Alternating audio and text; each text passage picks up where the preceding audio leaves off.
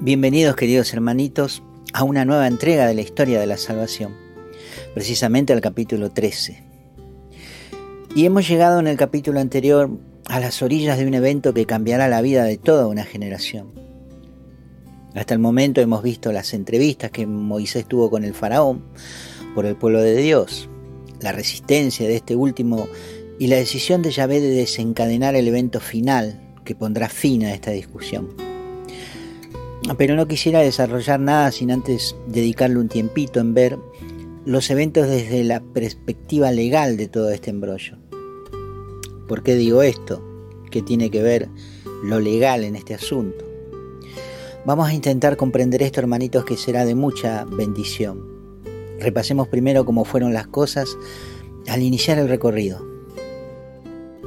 Legalmente el hombre, y cuando digo el hombre me refiero acá al género humano, varón y mujer, el hombre recibe de Dios la autoridad sobre toda la creación. Dios los bendice y les dice, sean fecundos y multiplíquense, y llenen la tierra y sométanla. El hombre legalmente tiene derecho sobre todo lo creado en la tierra. Es una autoridad legal que Dios le confiere. Pero debido al atributo del hombre de libre albedrío, Dios le impone un mandamiento cuando le dice, de cualquier árbol del jardín puedes comer, mas del árbol de la ciencia del bien y del mal no comas, porque el día que comas de él morirás sin remedio. ¿Por qué Dios hace esto? Pues porque no habría ninguna libertad sobre la tierra o una libertad completa si no está la parte opuesta. Por ejemplo, ¿cómo sabríamos que existe el frío si no existiese el calor? ¿O cómo entenderíamos la oscuridad si no existiese la luz? Para una verdadera libertad deben existir las dos partes. Así es que debido a eso el hombre pierde esta potestad al caer engañado por la serpiente. Después de esto, Satanás se hace dueño del mundo. Por eso Jesús expresa de esta manera cuando dice, ahora es el juicio de este mundo, ahora el príncipe de este mundo será echado fuera refiriéndose por supuesto a Satanás. Esto está en el Evangelio escrito por Juan, capítulo 12, versículo 31. Y San Pablo escribe en la segunda carta a los Corintios, capítulo 4, versículos 3 y 4, y si todavía nuestro Evangelio está velado, lo está para los que se pierden, para los incrédulos, cuyo entendimiento cegó el Dios de este mundo el amo, el príncipe, el Dios de este mundo, son algunos de los adjetivos con los que se hace mención en las escrituras a Satanás, porque debido a la caída del hombre, el mundo le pertenece ahora legalmente a él. Pero se dieron cuenta que en la Biblia se hace mención muchas veces a juicio. En el texto que les leí recién, las palabras de Jesús antes de su pasión, Él dice, ahora es el juicio de este mundo. Ahora el príncipe de este mundo será echado fuera. ¿Cómo es que la obra de Jesús en la cruz es el juicio del mundo? ¿Y por qué Satanás va a ser echado fuera mediante este juicio? Ven hermanitos, ahora vamos a hablar en términos legales.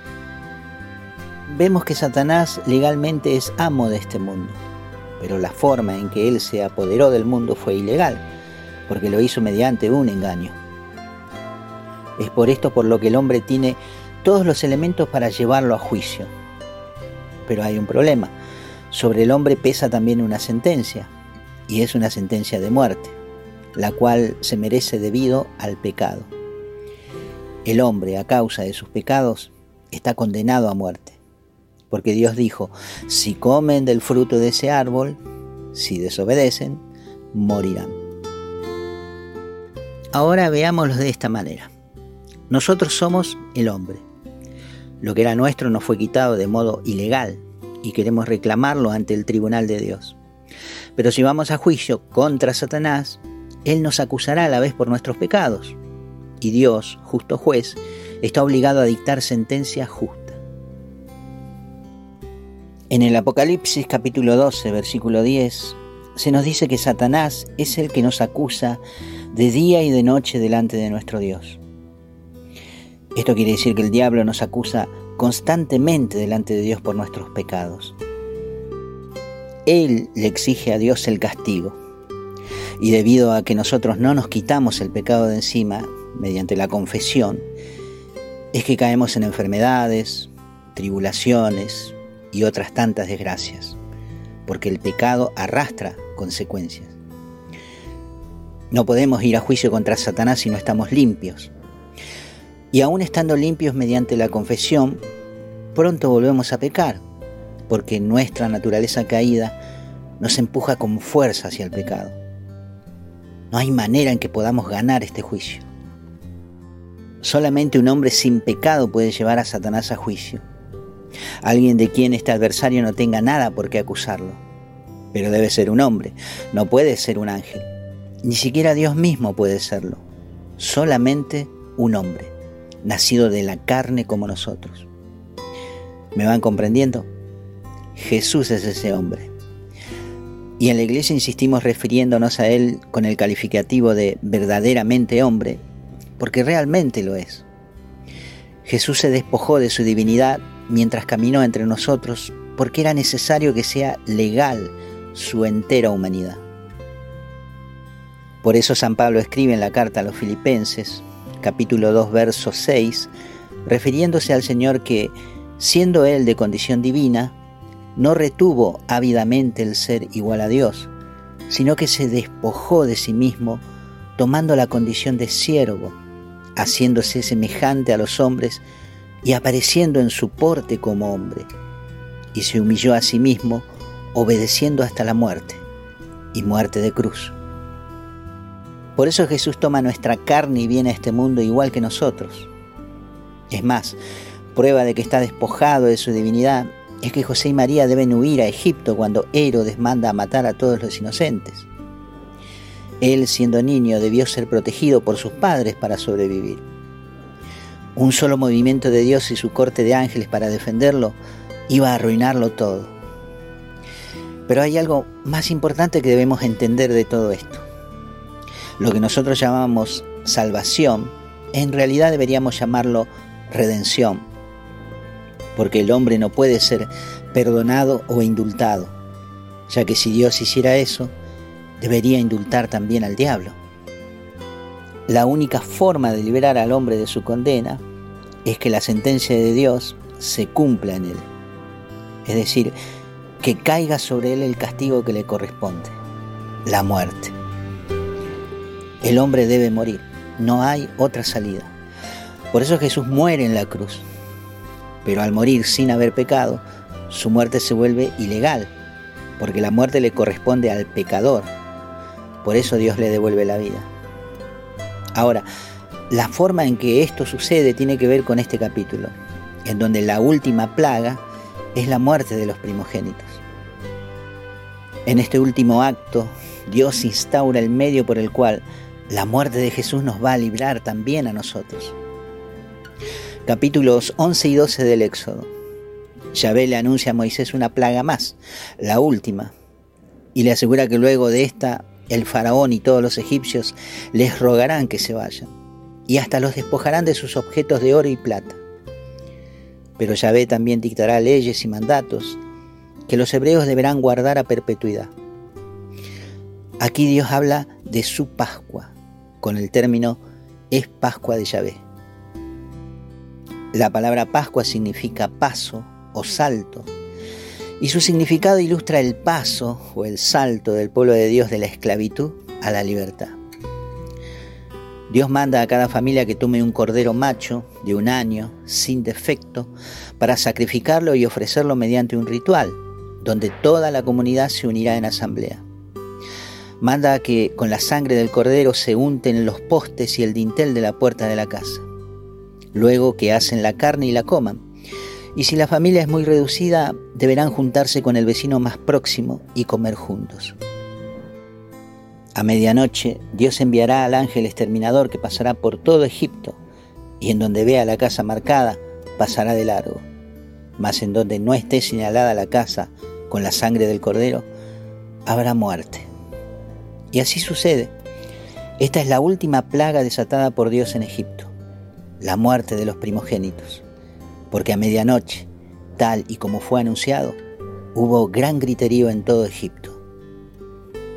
El versículo 29 de Éxodo 13 nos dice, y sucedió que a medianoche Yahvé hirió en el país de Egipto a todos los primogénitos, desde el primogénito del faraón, que se sienta sobre su trono, hasta el primogénito del preso en la cárcel, y a todo primer nacido del ganado.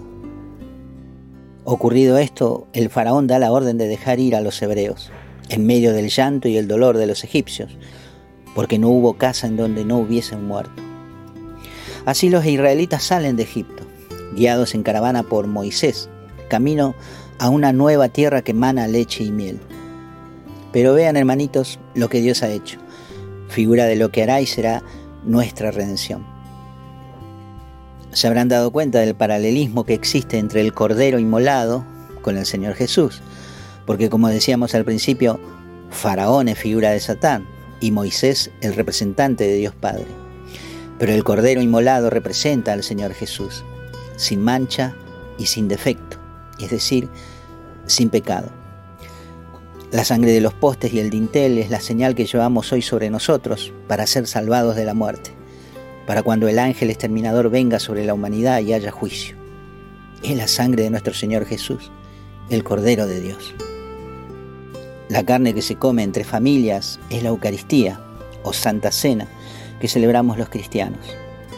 La Pascua, la nueva Pascua, es por la que, mediante el sacrificio del Cordero de Dios, pasamos de la esclavitud con la que Satanás nos poseía legalmente a la libertad que nos otorga el Hijo de Dios.